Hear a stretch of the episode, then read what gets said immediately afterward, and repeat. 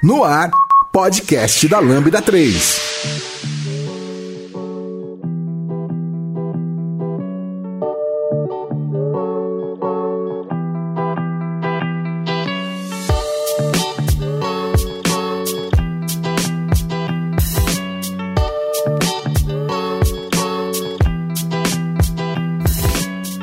Fala galera, sejam bem-vindos a mais um podcast da Lambda 3. Hoje estou aqui eu, Diego Nogari, e nós vamos falar um pouquinho sobre dados ser um novo petróleo. Aqui comigo tá. Guilherme Costa, tudo bom pessoal? Anderson Vasconcelos. Andréia Longarini. E não se esqueçam de dar as 5 estrelinhas no nosso iTunes para ajudar a colocar o podcast em destaque. Também não deixe de comentar esse episódio nos, nos posts do blog, no nosso Facebook, SoundCloud, Spotify também no Twitter. E se preferir, manda um e-mail pra gente no podcast@lambda3.com.br.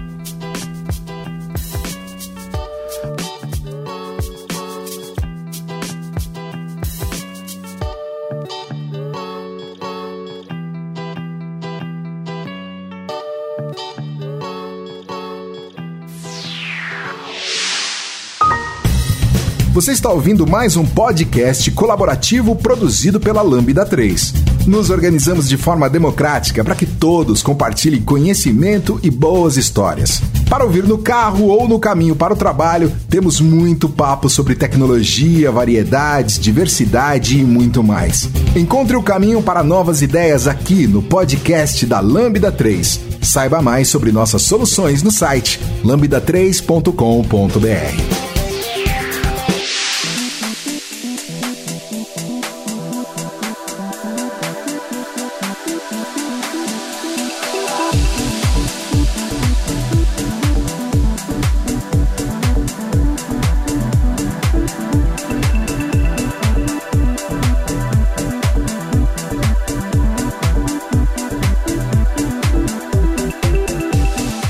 pra gente começar esse, esse nosso bate-papo, acho que vale a pena a gente pensar em, em tentar segmentar como que os dados podem ser uma ferramenta de tomar a decisão.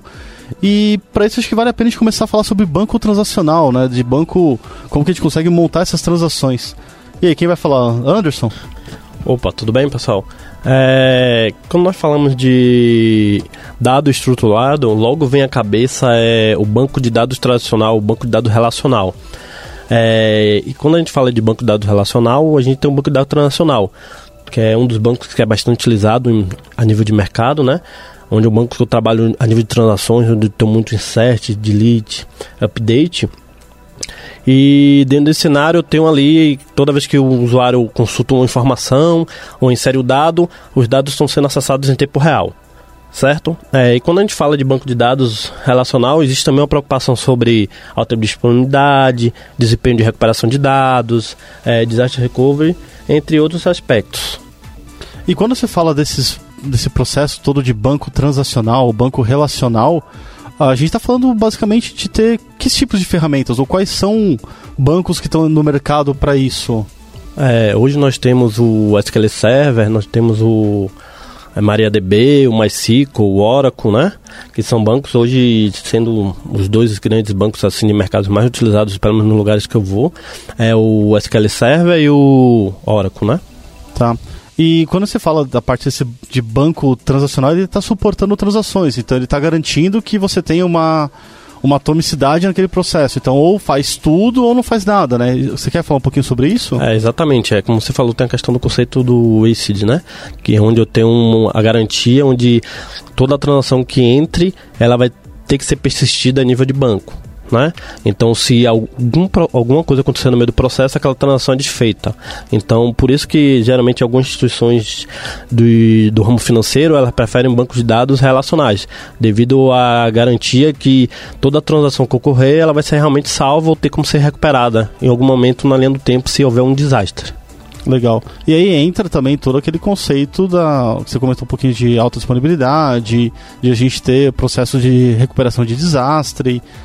Fala um pouquinho pra gente o que, é esse cenário, né? É, é, quando a gente fala sobre a preocupação de ter uma alta disponibilidade, é que um ambiente crítico 24 por 7, tipo instituição financeira, é, ela não pode chegar de um dia para o outro e acontecer um, algum problema a nível de banco ou a nível de hardware, perder um um dispo e ele perder as suas transações. Ele não pode chegar, você acordar e ver que seu saldo na sua conta está zerada porque ele não tem mais essa informação. Uhum. Então, existe toda uma preocupação quando eu falo de banco relacional, é, garantir a continuidade do negócio do cliente. Eu tenho que garantir que, mesmo que aconteça algum problema, é, a, a perda vai ser mínima possível para que o meu negócio possa continuar funcionando. Tá, ah, legal. E toda essa parte de bancos relacionais, é, bancos transacionais, eles podem nos dar origem à parte para suporte à tomada de decisão. Que aí, olhando para esse para essa timeline, essa linha do tempo em cima desse processo, talvez valha a pena a gente pensar na parte de BI.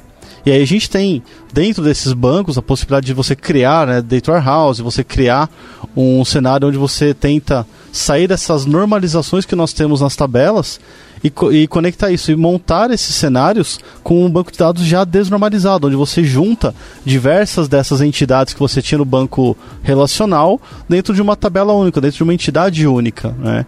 E aí com isso você consegue fazer uma modelagem nova, uma modelagem multidimensional ali naqueles cenários, onde você tem, por exemplo, uma abordagem para tomar a decisão, seja ela numa no modelo né, Star Schema ou no modelo Snowflake, onde Star Schema, dentro desse conceito de Data Warehouse, a gente está falando basicamente de ter uma tabela fato onde ela centraliza todos os nossos elementos e você tem um único, único nível de profundidade para chegar daquela tabela fato que está consolidando todos os dados, né, ou, aos relacionamentos desses dados, com a, as suas dimensões, que seriam onde estão os detalhes daquele dado, sendo apenas o único nível de, de profundidade.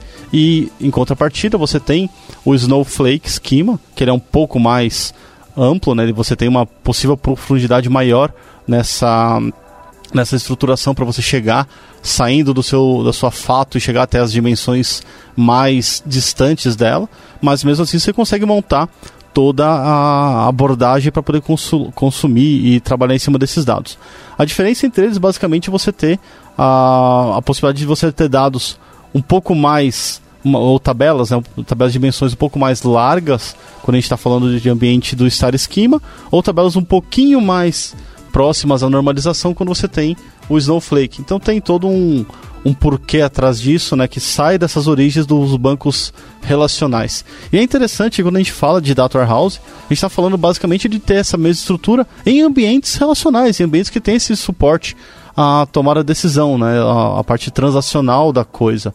Mesmo que o que nós estamos falando aqui gere origem depois para o conceito do OLAP, do Online Analytical Processing, onde você vai construir o seu aí entra as ferramentas de BI tradicionais, então a construção do cubo, a extração de métricas usando KPI, a geração de relatórios em cima desses elementos, e esses pontos fazem parte já desse OLAP, que é, foge um pouquinho desse OLTP, que é o que o Anderson estava comentando agora há pouco. E quando a gente fala de OLAP, a gente tem algumas possibilidades para isso por exemplo, a criação dos cubos e dimensões, né? Você cria os cubos, aí você coloca diversas dimensões desses cubos e essas dimensões possibilitam que você crie ou que você consiga tomar decisão de diversos prismas diferentes. Então você pode olhar para aquele conjunto de dados de diversas formas diferentes. Você pode olhar um, por exemplo, um totalizador de vendas.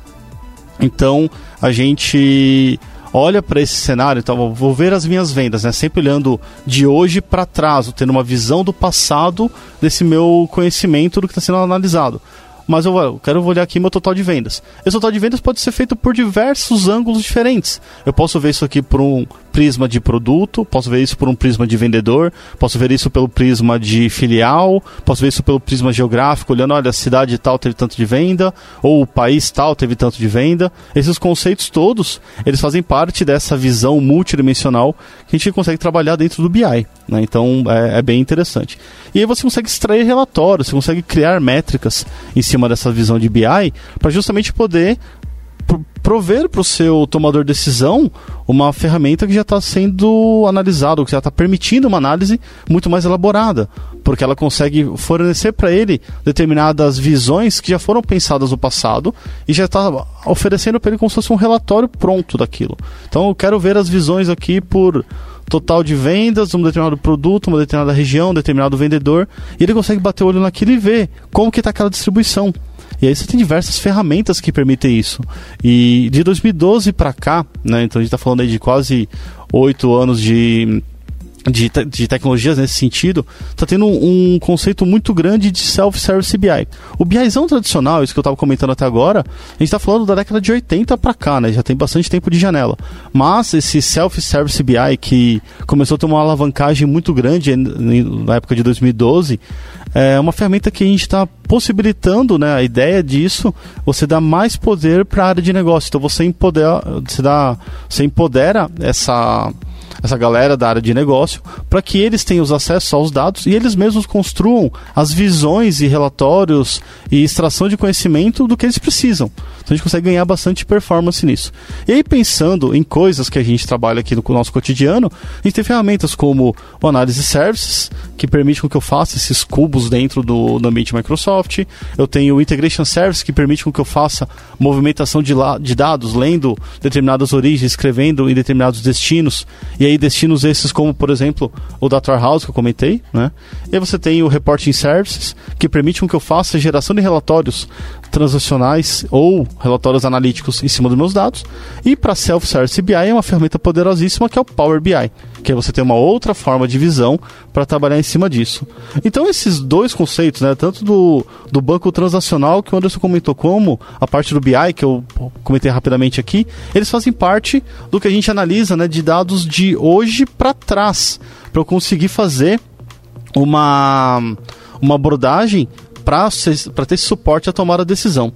Só que se eu quiser trabalhar com uma visão daqui para frente, né? Eu quero fazer, entrar em modelos preditivos, eu quero entrar em uma possibilidade de fazer, olha, dados certos comportamentos, eu quero projetar alguma coisa lá no futuro. Como eu consigo? Aí entra no processo de análise preditiva. Só que para fazer análise preditiva, é muito importante que você entenda o dado que você está trabalhando. Sem entender esse dado, você não consegue fazer uma uma criação decente, né? uma criação que vai de fato trazer benefícios para a sua tomada de decisão. E uma coisa que é muito comum ser trabalhado em cima disso é um processo chamado análise exploratória descritiva, que aí você vai pegar olhar os dados que você pretende responder para o futuro, você vai começar a encontrar ou tentar buscar padrões comportamentais daqueles dados através de técnicas de análise exploratória. É muito comum a gente usar conhecimento que a gente adquire com a base estatística para isso, para poder montar determinados componentes visuais que nos ajudam a identificar padrões. Por exemplo, eu olho uma distribuição. Imagina que você está montando um, um, um, gráfico com duas dimensões só, tá? Eixo X e eixo Y, de um determinado conjunto de, de valores, tá? E aí você tem uma distribuição, é um gráfico que a gente chama de gráfico de distribuição, você tem diversos pontinhos. Imagina que você está olhando uma constelação no céu. Então você vê diversos aqueles pontinhos. Pode ser que eles sigam um padrão, pode ser que eles sejam todos alinhados numa determinada reta. E você veja, por mais que eles estejam pulverizados dentro desse gráfico, ele está seguindo um certo padrão. E aí, com isso você consegue identificar uma certa tendência de ocorrências, uma, uma, uma forma de aglomeração daqueles dados. Isso é uma forma de visualizar. Eu posso visualizar também esses dados como, por exemplo, histogramas. Então eu vejo, dentro de um conjunto de elementos para fazer aquela análise, qual que é a recorrência desses elementos numa, numa distribuição que eu tenho no meu conjunto de dados. Eu vejo quais têm maior frequência, quais têm menor frequência de ocorrência. Eu posso usar isso para tomar uma decisão. Eu posso usar essa análise exploratória para poder direcionar a forma como eu estou trabalhando com o meu dado. Se eu tenho um conjunto de dados ausentes, né, valores nulos, pode ser que aquilo me mostre algumas determinada, algum determinado padrão de ocorrência de dados inexistentes por comportamento dos dados que estão sendo apresentados nessa análise exploratória. Isso é bem interessante porque essa análise exploratória ela permite que você faça cada vez mais a transição para uma base de análise preditiva que vai te permitir conseguir olhar para frente, olhar né, seus dados que você tem hoje e tentar predizer algo, tentar dizer algo sobre o futuro. Mas é sempre baseado em dado, não é baseado em achismo, baseado em um, em um comportamento que você imagina. Você está sempre olhando para dado para falar sobre isso.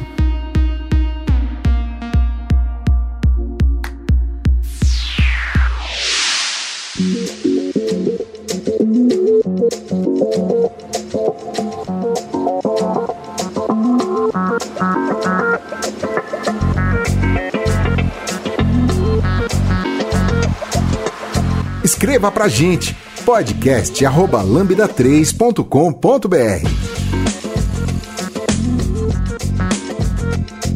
Pensando nessa questão de processos preditivos. Quem fala aí? Quem quer tocar sobre o assunto? Eu posso falar aqui. Fala aí.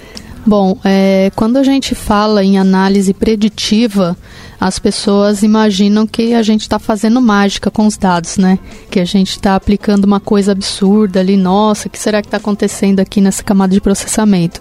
E na verdade, a maioria dos cálculos são cálculos matemáticos, cálculos estatísticos, que baseado no que a gente conhece dos dados históricos, a gente verifica uma tendência matemática ou probabilística para predizer valores futuros. Então, dentro disso, eu tenho a análise de regressão. Quando eu aplico uma regressão, eu consigo predizer o valor futuro de é, qual a quantidade de vendas que uma loja pode ter no, no mês seguinte ou nos próximos meses, é, quantos leads pode gerar é, uma demanda de, de publicidade. É, então, isso é baseado em uma equação matemática. De que forma isso acontece? O meu conjunto de dados torna-se uma matriz, cada posição dessa matriz vai se tornar uma letrinha na minha equação. Então eu vou calcular uma equação para cada posição da matriz. Com isso, eu consigo então ter o meu dado preditivo. Eu consigo chegar num número é, de probabilidade daquele, daquele dado é, ser real. E a faixa de erro ela é mínima porque ela é baseada em números, mas sempre acontecem as, as questões, influências externas, alguma questão interna das empresas. Então nunca vai ter uma uma, predição 100%, porque a gente tem até na, na vida real, no que a gente faz, é, alguns, alguns fatores que influenciam. Então, na matemática, a gente também tem essa questão. Então, quando eu falo de regressão, é, principalmente para prever valores futuros para alguma coisa que eu queira programar para minha loja, para minha empresa, quantas peças eu vou conseguir produzir daqui um ou dois meses, baseado na quantidade de funcionários, quantidade de horas e quantidade de peças que eu já venho produzindo. É, a gente tem também alguns algoritmos de, de classificação. É, quando eu falo em classificação, eu estou falando em dados que eu já conheço as classes, eu já conheço os agrupamentos possíveis. E com isso, com a entrada de um novo dado que não está classificado ainda, eu quero verificar a probabilidade de ser de um grupo ou de outro. Então eu vou aplicar uma técnica é, para baseado em cima dos dados que eu já tenho, quão próximo esse novo dado é do que eu já conheço. É aplicada a probabilidade e então eu faço uma classificação para esse novo dado. Eu utilizo isso muito para produtos, é, para classificação de perfis de, de pessoas que tenham um hábito parecido ou mesmo para classificação de alguns objetos. A gente tem casos bem parecidos com é, casos de estudo é, da área acadêmica. Um caso bem clássico disso é a flor íris. A gente tem ali uma flor que é um, um tamanho de pétala e um tamanho de sépala, que é aquele talinho verde. Então eu utilizo um algoritmo de classificação para um dado novo é, ser classificado em cima da probabilidade dos números que eu já conheço. Isso acontece de uma forma simples para demonstrar como é feita essa classificação para outros elementos, outros tipos de, de, de, de produtos e de alguma, alguma coisa que eu queira classificar é, relacionado a tendências, comportamento e características. É, eu tenho também uma forma de fazer agrupamentos através de, de clusterização. A clusterização eu já não conheço os grupos alvos, eu não conheço as tags, eu não tenho um nome para cada grupo. Por isso eu aplico essa técnica baseado no, no comportamento, nas características, ele me faz agrupamentos e com isso eu consigo distinguir é, particularidades entre os grupos. Eu aplicaria isso num, num, numa base onde não estivesse nenhum dado tagueado, onde eu precisasse descobrir os agrupamentos para saber para qual público eu ofereço uma pesquisa ou um produto, para qual público eu vou oferecer um serviço. Então, é, eles, é, esse cluster ele vai me demonstrar comportamentos e características próximas para dados que eu não tenho ainda uma classificação. E para eu tenho também outros tipos né, de, de, de algoritmos que envolvem aprendizado de máquina. Isso que a gente está falando é machine learning. Eu tenho é, outras técnicas que é o KNN, verificar pela proximidade é, entre os elementos. Tenho a técnica Camins, que eu verifico pela média da proximidade entre os elementos. Tem a regressão logística, que serve muito para bancos, para seguros, que seria a probabilidade de ter uma fraude ou não, que eu trabalho mais com dados categóricos, mas a maioria dos modelos eu trabalho com dados matemáticos. A logística ela me possibilita trabalhar com dados categóricos. Então, dependendo do que você quer resolver, você tem um modelo para aplicar. Então, de, depende muito do problema, o que a gente vai fazer e como a gente vai aplicar esses modelos. Legal. E isso que você comentou, nessa parte desse processo preditivo, a gente sempre está falando de dado estruturado. Desde o momento lá que o Anderson trouxe a forma como o, o SQL Server, o Oracle, o DB2, o MySQL, enfim, ele armazena o dado até o momento que a gente está olhando agora. Então a gente tem esse dado de uma forma estruturada para poder ser consumido, né? Exatamente. Nós estamos falando de dados em linha, colunas, dados estruturados da forma como a gente vê nos bancos de dados, nas tabelas. Tá, e aí fazendo uma analogia, poderia ser tipo uma planilha do Excel, faria, faria bem esse papel de dado estruturado, né? Sim. E quando a gente ouve falar de Big Data, isso é, é bem comum, a gente ouve falar que Big Data trabalha com cenários de dados não estruturados também. O que, que entra nesse conceito de dado não estruturado? É, a gente entende como dado não estruturado textos, imagens, vídeos, é, áudios, tudo aquilo que a gente não consegue enxergar em colunas e linhas, tudo aquilo que não tem um formato próprio, a gente consegue é, dizer que é um dado estruturado. Então vamos supor que eu tenha um texto e eu quero extrair valor desse texto. O que, que eu vou aplicar nesse texto? A gente tem uma técnica chamada NLP que é, a, é processamento de linguagem natural. É, utilizando essa técnica, eu consigo entender o que o texto está me trazendo para conseguir trazer valor para o negócio. Então, se eu tenho um arquivo de vídeo, eu consigo transformar esse arquivo em imagem. Eu aplico técnicas nessa, nessas imagens para extrair características essas imagens se transformam em, em matrizes com pixels, com, com cores fortes ou escuras, cinza, claro, então, a pigmentação dessa matriz vai me trazer um padrão de comportamento e eu vou transformar isso em informação. Então, eu tenho várias técnicas para trazer é, o dado não estruturado uma informação estruturada. Então, é, se eu tenho um arquivo de áudio, eu vou transformar esse áudio em texto, tem a técnica Speak to Text, é, e esse texto eu também posso extrair através do processamento de linguagem natural. Ah, então, é, de várias formas, eu consigo trazer do dado não estruturado para o dado estruturado para depois aplicar essas outras técnicas de machine learning. Tá, então o que você está me dizendo é que é possível aplicar determinadas técnicas de extração de valores em cima dessas, desses objetos que não são, é, que não são estruturados para poder a, a, adquirir características, adquirir variáveis desses objetos para aí sim aplicar os nossos modelos em cima. Exatamente. Ah, legal, interessante. E um dos é, que a gente gostaria de comentar aqui é sobre o NLP. É, quando a gente fala que a, a, máquina entende o que a gente está dizendo, a máquina ela não consegue entender sem que antes a gente ensine para ela. E de que forma a gente ensina para as máquinas como que elas vão entender o que a gente está falando? É, a primeira parte que a gente faz é transformar um texto grande em pequenas sentenças. A gente faz uma tokenização.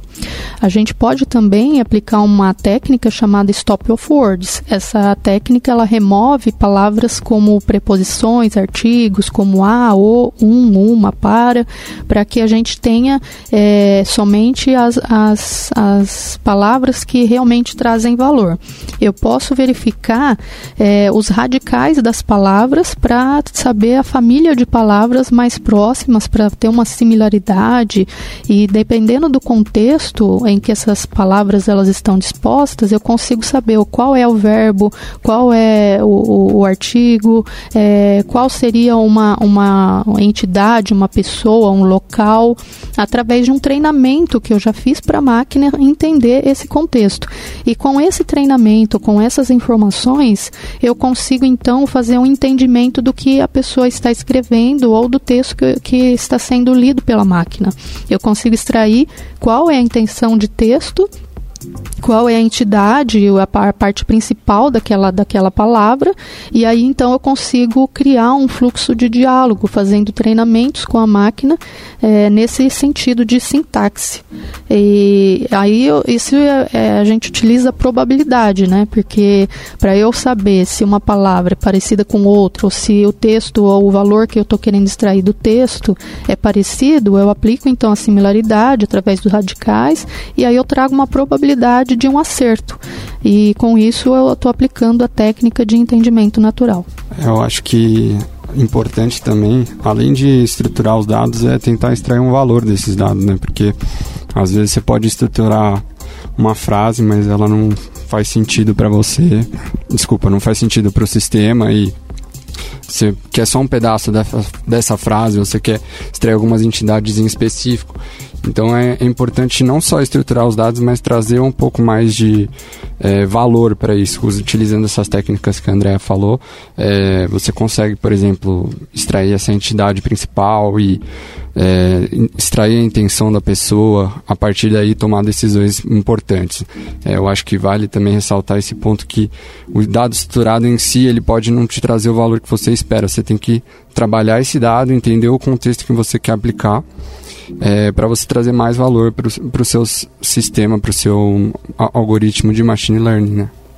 É, eu lembro de uma palestra, ah, 2011, faz bastante tempo, era um material do Gartner, que comentava sobre a quantidade de dados que a gente tinha naquela época, de dado estruturado e dado não estruturado. E o material falava assim que aproximadamente 15% dos dados que nós usávamos eram dados estruturados, então eram dados que já tinham essa possibilidade de ser trabalhado para tomar a decisão, para fazer uma análise e melhorar algum determinado produto, um determinado serviço. E 85% desse dado não era estruturado. Então era um conjunto muito grande de valor que a gente estava deixando passar, porque simplesmente não era usado para poder tomar decisão. Então, uh, desses 85% são esses elementos que vocês estão comentando, né? De áudio, vídeo, imagem, é, textos não estruturados. E, e tem uma, um universo de possibilidades para a gente poder extrair valor disso. Sim. Né? Até no, por exemplo, no, no Kaggle, que já tem dados estrutura, estruturados. Eu não sei se vocês sabem que é o Kaggle, mas é uma plataforma para. Eles disponibilizam várias bases para as pessoas utilizarem essas bases e fazerem predições estatísticas ou trabalhar essas bases como quiserem, de diferentes maneiras. E no próprio Kaggle, que tem dados estruturados, às vezes você percebe inconsistência nesses dados. Tem pessoas, por exemplo, numa base de salários que não, que não tem, tem, tem salário zero ou tem salário um milhão e a pessoa não tem cargo. Algumas coisas que não condizem, mesmo os dados estando estruturados. Então é importante você também ter esse feeling do que você vai querer fazer com esses dados e tentar tratar isso para você conseguir modelos melhores, né?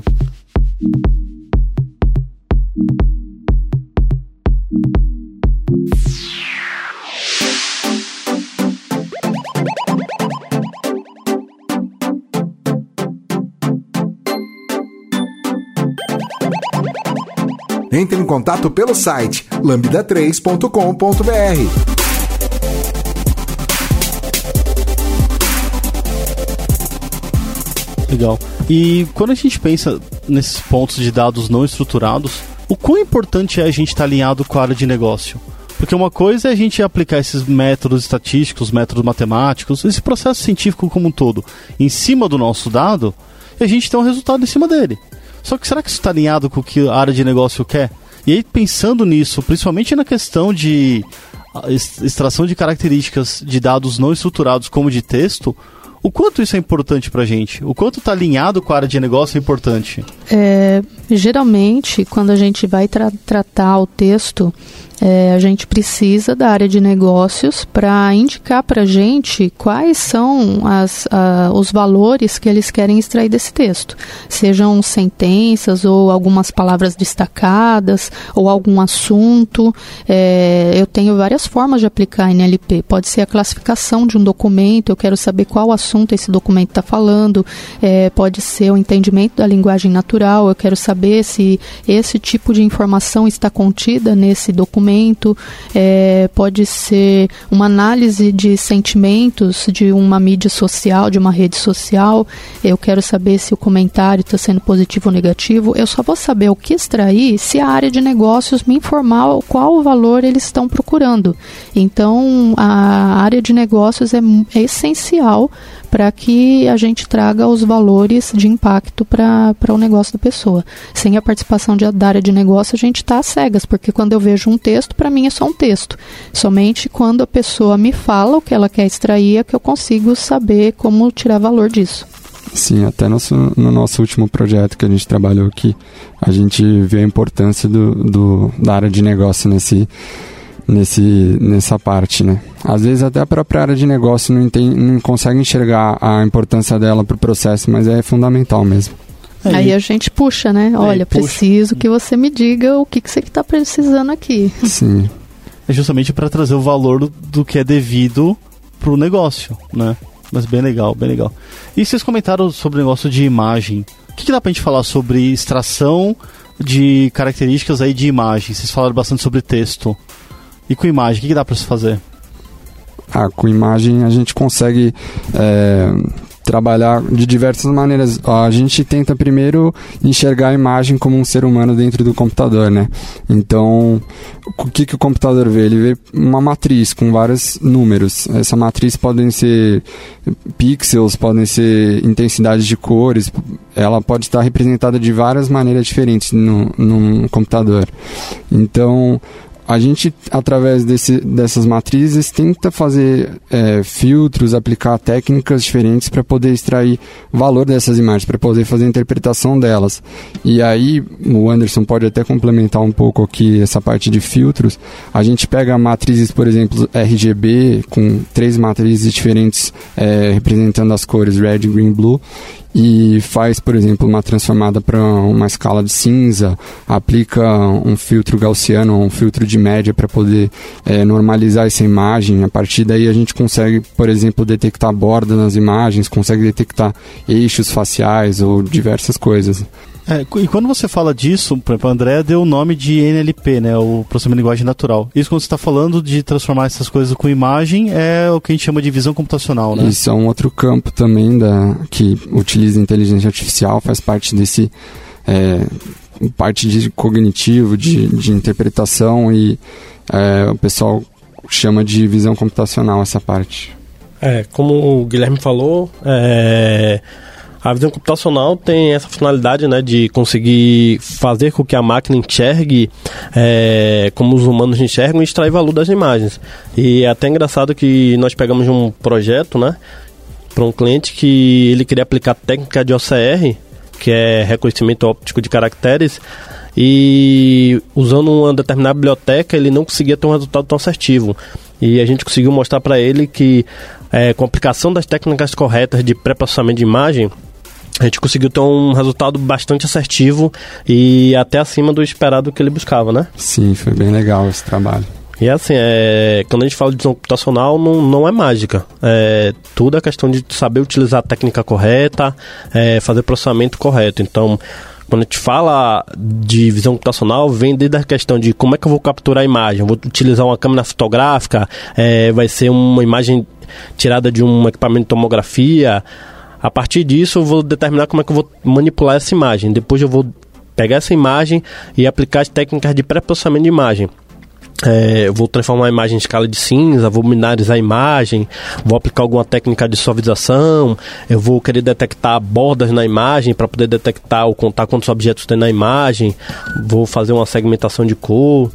Então, com tudo isso, a gente consegue por exemplo, saber se numa imagem de explosão solar é, existe ou não uma explosão e qual o tamanho da área de explosão. Eu consigo identificar com visão computacional é, quantos objetos de uma cor tem numa imagem. Então, numa esteira de fábrica, eu consigo contar quantos objetos por cor, ou então determinar se um objeto ele tem a dimensão correta esperada daquele objeto em relação aos outros objetos. Então, ele tem a área de superfície específica para aquele objeto, aquele objeto está correto, foi desenvolvido da forma correta, então consigo fazer isso com visão computacional. Então, quando você fala de visão computacional, a gente está falando de aplicação de diversos filtros em cima de uma imagem para poder extrair essas características. E você aplica, você utiliza isso no mercado para diversas áreas. Você comentou aí de explosão solar, né? De você pega a imagem do sol e aí determinados filtros você consegue identificar pelo comprimento de onda certos tipos de é, deformações na superfície solar e você consegue dizer se ali qual é o tipo de intensidade que está tendo daquela explosão, alguma coisa nesse sentido. Só que você pode trazer isso para uma, uma esteira de produção numa fábrica de biscoitos, fábrica de bolacha, e você consegue ver qual é o tipo né, da forma, olhando para a borda do objeto, qual é a forma daquela bolacha, se a bolacha está inteira ou se ela está tendo uma deformidade na produção, qual a questão das cores. Você comentou, ah, dá para fazer segmentação de cor, para ver quantos objetos de cada cor tem na imagem. Você consegue aplicar isso, por exemplo, no chão de fábrica também, olhando ali pela câmera, você identifica se determinados, é, sei lá, capacete de proteção se aquele capacete tem a cor correta ou naquela região que ele, que ele está, se aquela pessoa está realmente com o capacete colocado ou se ele está embaixo do braço. Ele consegue fazer esse tipo de trabalho, né? É, exatamente. É, quando a gente fala também de visão computacional, a gente consegue reconhecer objetos específicos. Então a gente consegue identificar se o indivíduo está usando um capacete, se o capacete está na região próxima à, à, cabeça, né? Ou seja, eu consigo identificar se o capacete está na altura da face ou não. É, eu consigo identificar se ele está usando óculos de proteção ou não. Se ele está usando um, um, um, EPI, né? Exatamente. Eu consigo determinar se um colaborador está em uma região perigosa do chão de fábrica. Então tem uma região lá onde a área está delimitada com vermelho e se o equipamento tal estiver ligado, ele não pode transitar naquela região. Eu consigo detectar se tem algum objeto transitando dentro daquela área. Eu consigo fazer isso também. Legal. E você consegue embarcar isso em, por exemplo, em Raspberry, aplicar, uh, embarcar isso daí em dispositivos de IoT. Por exemplo, você poderia colocar esse cara num drone da vida. Poderia, pode colocar até, um, acho que um caso bem frequente agora é smartphone, né, desbloqueio facial, que ele faz a identificação da sua face, faz um treinamento através de fotos que ele tira da sua face e ele desbloqueia quando é a sua cara só no celular. Ou então os filtros no Instagram, tem um, diversas aplicações hoje em dia desse tipo de tecnologia. É, uma coisa bem bacana que o Guilherme acabou de citar é essa questão do reconhecimento facial, né? É, que está sendo bastante utilizado hoje, é, tanto para a questão de deep face, né? Quando eu identifico os pontos específicos da face, consigo substituir a face da pessoa por uma outra pessoa, como a questão de desbloquear um, um smartphone, é, identificar se o indivíduo tem ficha criminal ou não, como aconteceu na situação lá no Carnaval de Salvador, um indivíduo foi preso, identificado com 98% de assertividade, que ele tinha um mandato de prisão em aberto. Também já teve duas situações na rodoviária de Salvador, onde duas pessoas foram também identificadas, foram abordadas, foram realmente reconhecidas e foram presas. Então, assim, é um sistema que está sendo bastante utilizado hoje a nível de mercado. Ele já está sendo também um sistema chinês, ele já está sendo utilizado também pela polícia do Rio de Janeiro, que ela está fazendo meio que um teste também. E eu acho que esse aí é o futuro, né? Eu acredito que quando começarem a colocar esse tipo de dispositivo em drones em algumas regiões de risco, vai diminuir bastante o índice de violência, né? É, é Várias aplicações para uso da Face ID e reconhecimento facial. É, a gente tem várias aplicabilidades para isso, né? Então, é, espero que a gente consiga ter uma melhoria aí na, na, na questão Parte de saúde e segurança pública, justamente para ter o uso da inteligência artificial, né, ou desses dispositivos, já facilitando o nosso cotidiano, o nosso dia a dia. Sim, então. que a gente perca a nossa privacidade também, né? É, Esse é um aí, ponto importante. Então, é um ponto importante e a gente até tem algumas, uh, algumas iniciativas sendo trabalhadas em cima da LGPD, né, da Lei, de da Lei Geral de Proteção de Dados, aquela Lei 13.709, que vai entrar em vigor de fato agora em agosto, agosto de 2020. E tem bastante coisa acontecendo para prevenção ou para a gente continuar tendo o nosso sigilo, né, nossa privacidade sendo, sendo mantida. Só que aí é uma faca de dois gumes, né? Nós como cidadãos queremos essa essa privacidade. Eu adoro ter a questão da minha privacidade sendo respeitada, mas em contrapartida, do outro lado da mesa, quando eu sento para fazer meu processo de análise de dado, se eu não tiver dados, eu não consigo analisar as coisas, eu não consigo gerar é, resultados favoráveis. Né? Então, é, um, é uma faca de dois gumes que é, que a gente vai ter que aprender a, a, lidar e a gente vai ter que aprender a, a, trabalhar com isso nesse novo, nessa nova forma de trabalho do, do século XXI aqui, né? Do, quantidade de dados que nós temos.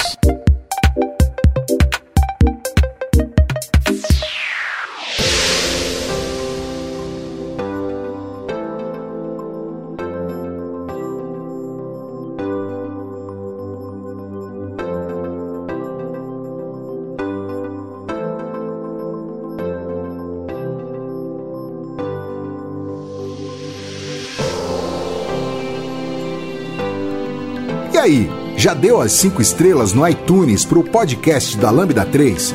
Vai lá!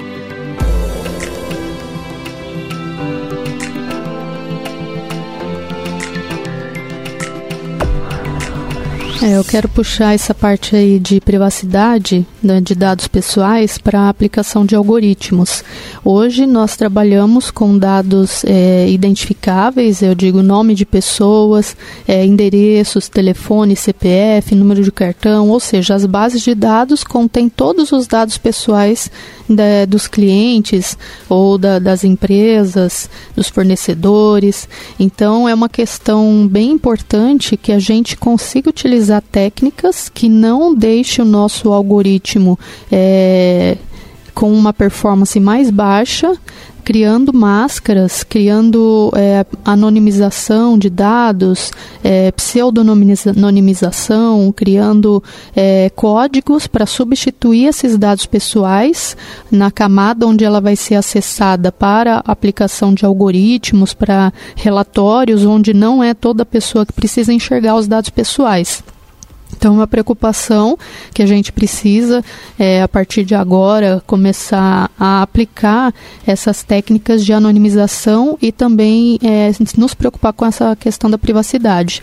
É já começar a testar os algoritmos com os dados já mascarados, tirando a parte de dados pessoais e verificando a performance do que a gente está aplicando também de aprendizagem de máquina. É, isso vai ser um ponto bem importante. A gente vai ter que reaprender algumas coisas para para ver o quão performático ficam o resultado desses algoritmos quando a gente começar a anonimizá-los, né? começar a ter algum determinado conjunto de evidências diferentes do que a gente estava acostumado a trabalhar e a fazer. Isso é um ponto bem importante dessa discussão, né? Mas aí só para a gente fechar a questão da, da parte de visão computacional, os meninos estavam comentando sobre a extração dessas características de imagem tudo. E é isso, a, a qualidade da imagem, o tamanho dela, né, a, a qualidade dos pixels, isso impacta na nossa análise? Sim, é, a qualidade dos pixels impacta bastante é, a quantidade de luz, se ela tem luz ou não, a posição da imagem, tudo isso vai gerar um impacto. Porque se eu determino que eu vou reconhecer uma pessoa baseado numa quantidade X de pixels, uma área mínima para reconhecimento de um objeto específico, e a imagem não tem a qualidade necessária, eu não vou conseguir reconhecer aquilo na imagem. Ou se por acaso eu vou fazer um, aplicar uma técnica de, lá de OCR e a imagem está com um tom de de uma luminosidade ruim, ele vai obstruir os caracteres necessários para poder reconhecer que palavra tem naquele trecho. Legal. É, e aí, pensando nesse ponto, né, vocês estão trazendo essa questão da. Vocês comentaram sobre inteligência artificial. Eu acho que vale a gente pensar sobre isso e pensar nos processos que envolvem a questão da inteligência artificial. Acho que se a gente for olhar para esse contexto, tudo começa no processo de mineração de dados, né, que é uh, amarrando esses pontos que a gente comentou de dado estruturado, dado não estruturado. Uh, essa parte da mineração, ela faz parte daquele cenário que a gente estava comentando sobre análise exploratória, entender o dado, depois passa isso por processo de seja regressão, classificação, clustering, que a André comentou. Mas esse processo da mineração, dá até para a gente fazer uma analogia, né? O, o, como que funciona a mineração de dados. Ela é bem próxima do que a gente tem né, da mineração real, da mineração das, dos mineradores irem lá para baixo da terra e tentar encontrar pedras preciosas, tentar encontrar minério ou coisas de valor ali. Se a gente faz uma analogia com isso, o que eles estão fazendo ali, eles estão aplicando é, usando ferramentas corretas para fazer uma extração de determinados valores ou determinados minérios da terra de forma correta. Eles sabem então naquela região qual é o tipo de pedra, o tipo de minério que eles vão extrair e sabem quais são as ferramentas necessárias para poder fazer aquela extração. Eles não vão necessariamente pegar uma ferramenta para fazer extração, por exemplo, de rubi e vão no lugar onde, só, onde você só tem, sei lá, ouro as ferramentas são diferentes, o processo é diferente. Então, o conhecimento que eles têm, as ferramentas apropriadas acabam facilitando esse trabalho. É a mesma coisa quando a gente trabalha com mineração de dados. A gente vai usar as técnicas específicas, ferramentas específicas, para poder extrair aquele valor, extrair aquelas características que são importantes para você fazer essa sua. Uh, essa extração das características e poder trazer valor para isso. E aí, olhando para essa questão da mineração de dados, o passo seguinte, quando você faz essa mineração, é ensinar a máquina, fazer de fato o aprendizado para a máquina. E aí ela vai começar a aprender de algumas formas. Aí a gente tem alguns paradigmas de aprendizado para a máquina dentro da inteligência artificial. Eu tenho o cenário onde eu olho para um aprendizado supervisionado, né? Que é aquele cenário que a André colocou. Ah, quero fazer uma classificação, quero fazer uma regressão. Esses valores nós conhecemos a variável alvo, nós sabemos dentro de um classificador qual que é o conjunto, qual que é aquele grupo que eu estou buscando. Quando eu falo de regressão, eu sei qual que é a minha variável alvo, eu sei qual que é a, a, a estimação de valor que eu quero buscar para fazer aquela a geração do valor novo a partir dessa nova instância que está sendo apresentado. Então isso daí é supervisionado, eu sei qual é o resultado esperado que eu quero. Quando eu vou para o não supervisionado, né, que a André comentou sobre os clustering, quando eu olho para o cluster, eu não tenho dado é, manipulado a ponto de me dizer quais são os grupos ou quais são os tipos de clientes, os tipos de produtos, os tipos de vendas que eu estou fazendo. Eu tenho uma certa similaridade entre os comportamentos e eu consigo, a partir daquilo, sim, definir os meus grupos e conseguir identificá-los uma nova instância em qual grupo que ele faz parte por uma base ali, talvez o algoritmo de caminhos, né, a média da distância entre os elementos. Isso consegue facilitar a, o nosso aprendizado. E tem um outro trabalho que a gente tem, que é o, o um outro paradigma de aprendizado, que é o aprendizado por reforço, que aí a gente vai trabalhando tanto dando incentivos quanto penalizando o algoritmo quando ele vai aprendendo, trabalhando na, na, na tentativa de encontrar o melhor caminho, a melhor saída para aquele resultado. Só que a gente não ensina ele, não dá os, os direcionamentos exatos. A gente fala para ele tentando, ele vai fazendo quase que uma tentativa e erro. Essa, a, essa porção de experimentos que ele vai tentando fazer, ele vai quando ele acerta, ele ganha uma bonificação, quando ele erra, ele tem uma penalização, e com o tempo ele vai aprendendo as coisas que funcionaram e aprendendo as coisas que não funcionaram naquele contexto. E aí, com isso ele consegue montar essa, esse aprendizado dele. É muito comum a gente ver uh, aprendizado desse, uh, de aprendizado por reforço trabalhando com bots em jogos, trabalhando com carro autônomo. Não é um, uma coisa assim que já está no futuro. São coisas de agora. A gente já tem isso sendo aplicado em determinadas características do nosso cotidiano. Né? Então, a gente consegue usar bastante essa parte de desse reforço da aprendizagem para poder continuar ensinando a máquina a, a trabalhar.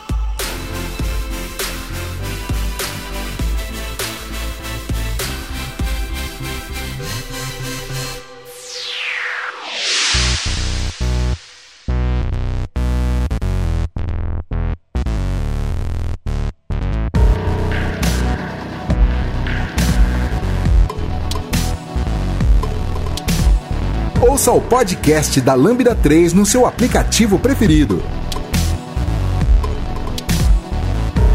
E aí, pensando nessa amarração, olhando para a parte da IA, tudo, a gente consegue usar um, um, um cenário que encapsula isso ou, ou, apresenta isso de uma forma mais rápida para ser desenvolvido. E aí você consegue acelerar seus projetos para o consumo para atividades que estão envolvendo inteligência artificial, que são o que a gente chama de serviço cognitivo. Então eu tenho N fabricantes ou N fornecedores apresentando coisas voltado a serviço cognitivo. Então tem Microsoft, a gente tem a, o Google, a IBM, a Amazon. Eles têm diversas ferramentas, diversas plataformas que permitem que a gente consiga buscar esses nossos serviços cognitivos. E aí você consegue acelerar o desenvolvimento de uma determinada plataforma, determinada é, ferramenta, porque você consegue consumir uma coisa que já está pronta, já teve um, um, o início de desenvolvimento daquilo, você consome. Como, por exemplo, André comentou, ah, dá pra gente fazer processamento de linguagem natural utilizando ali coisas de bot. A gente tem algumas ferramentas que permitem isso. Então eu tenho Luz, eu tenho Q&A, que eu consigo configurar, eu não preciso criar do zero a minha ferramenta de interpretação de linguagem natural. Eu tenho os Starter Kits para isso. Então eu tenho esses serviços cognitivos que me ajudam a aprender o processo, aprender o modelo e acelerar o meu desenvolvimento. Quando o Anderson e o Coast comentaram sobre a parte da visão computacional, a parte de extração de características de imagem, a gente tem ferramentas que permitem isso para que eu consiga, dados certos comportamentos, ele já extrair algumas dessas características da imagem para mim. Eu não preciso fazer do zero. Processo de OCR. Eu quero trabalhar com uma coisa simples de OCR. Eu posso pegar um pacote desses já prontos e trabalhar para frente. Obviamente, vai ter momentos como eles comentaram. Eu preciso melhorar a interação desse objeto. Eu preciso tirar um ruído, limpar, mudar um ângulo de visão que eu estou apresentando para aquela minha imagem, tirar algumas determinadas características para facilitar o trabalho do OCR e melhorar aquele reconhecimento. Isso daí é feito manualmente, a gente ainda acaba desenvolvendo um, ajuste ou outro porque é pertinente ao negócio. Mas o, o core daquilo, né, a parte, vamos colocar aqui entre diversas aspas, a parte de commodity daquilo, ele acaba sendo fácil de você implementar porque tem um serviço pronto. Então você tem diversas coisas de vídeo, de imagem, de áudio, de tradução de texto, de transcrição de texto. Eu quero pegar esse podcast e transformar ele em texto legível, né? Texto digitado. Eu uso um serviço que a André comentou ali, o Speech to Text, que eu transformo esse áudio em texto. E eu não preciso desenvolver do zero. Eu posso simplesmente usar um serviço desse. Ele tem toda uma aprendizagem por trás.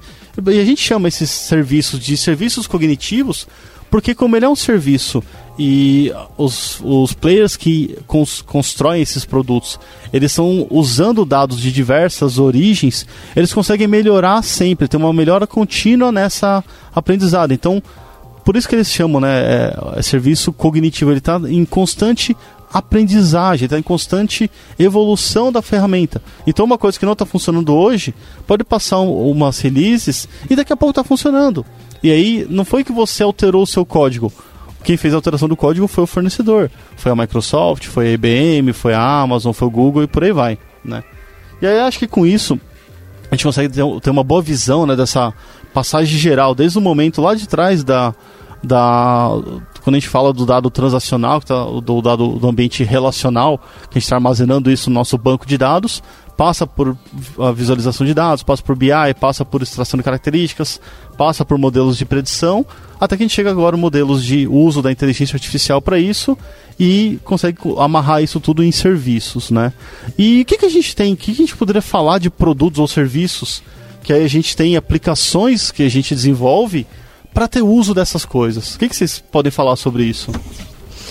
Bom, é, o que a, o mercado busca bastante é extrair valor de textos e também criar assistentes pessoais para interagir com os clientes. A gente tem é, algumas demandas que a gente já atendeu para segmento financeiro, segmento de saúde, a gente já desenvolveu é, alguns bots para conseguir criar uma camada de atendimento, é, é tirar a, a, a, carga de trabalho de uma equipe para que ela tivesse condições de atender outras demandas. Às vezes as pessoas acham que o bot vai tirar o lugar, vai tirar o emprego. Não, ele apenas tira aquela carga de atendimento primário para que as pessoas possam aplicar criatividade em outras tarefas. É claro que se for uma tarefa muito mecânica, não é nem o bot, o assistente pessoal, é, é os robôs já estão aí é, tomando conta do mercado em alguns segmentos. Mas quando a gente fala de assistentes pessoais, a gente consegue atender aquelas demandas mais repetitivas para que é, tire aquela carga de trabalho de um determinado grupo. E essa questão de classificação de documentos também, é, muitas empresas estão buscando é, detectar é, em documentos de 500, 600 páginas algum texto específico e não quer colocar um analista para ficar lendo aquele texto. Então a gente trabalha fazendo a extração desse valor, classificando, ó, isso aqui está legal, isso aqui não está legal, esse texto aqui não foi encontrado nesse documento, não conseguimos entender. E não é só um, um, uma busca simples. A gente aplica as técnicas de sintaxe, de morfologia, é, de similaridade por radicais e é uma probabilidade dos assuntos estarem contidos no documento ou não. Então a gente tem desenvolvido alguns cases, alguns, algumas soluções para alguns clientes nesse sentido.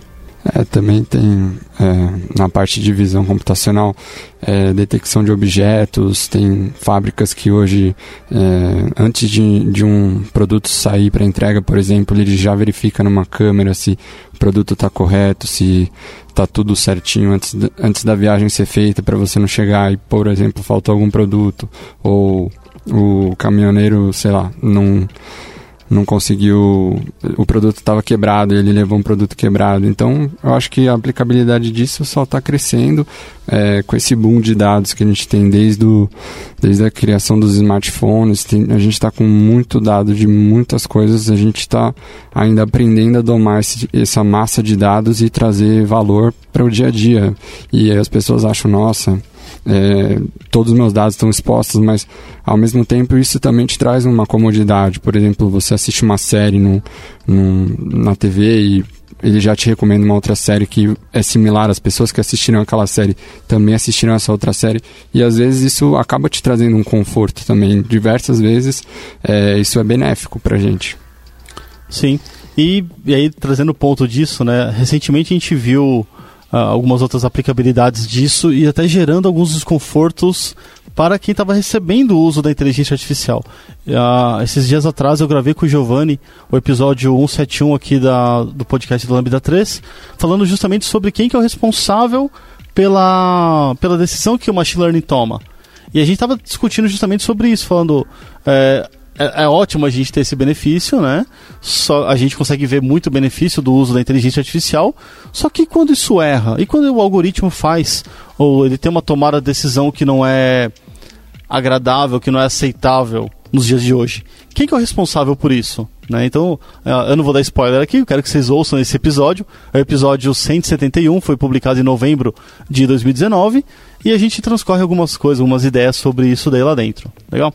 Bom, acho que a gente conseguiu passar bastante, o, atingiu o objetivo aqui desse podcast, desse episódio. Conseguimos passar por essa história da, dessa jornada, né, da tomada de decisão de dados. Vocês querem pôr alguma coisa por final agora, só para dar o último recadinho para a galera?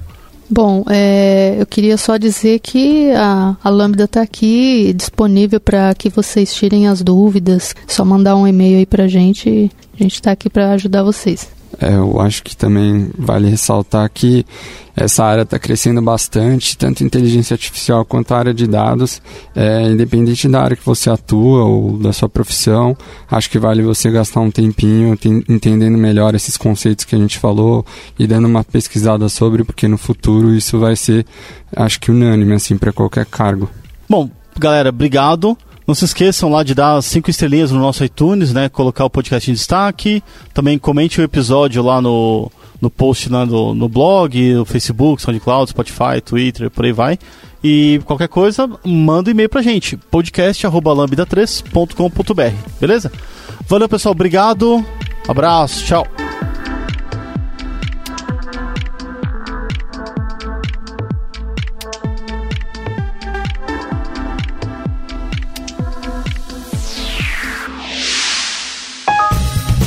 Você ouviu mais um episódio do podcast da Lambda 3. Indique para seus amigos esse podcast. Temos também um feed só com assuntos diversos e outro que mistura assuntos diversos e tecnologia. Toda sexta-feira, sempre com o pessoal animado da Lambda 3. Se você tem um podcast e quer gravar num estúdio legal, nosso espaço está aberto para você. É um estúdio isolado acusticamente, com uma mesa de gravação e microfones profissionais para até cinco pessoas. Tudo de graça. A ideia é estimular o podcast no Brasil. Pode ser sobre qualquer assunto. Fale com a gente pelo e-mail podcast@lambda3.com.br.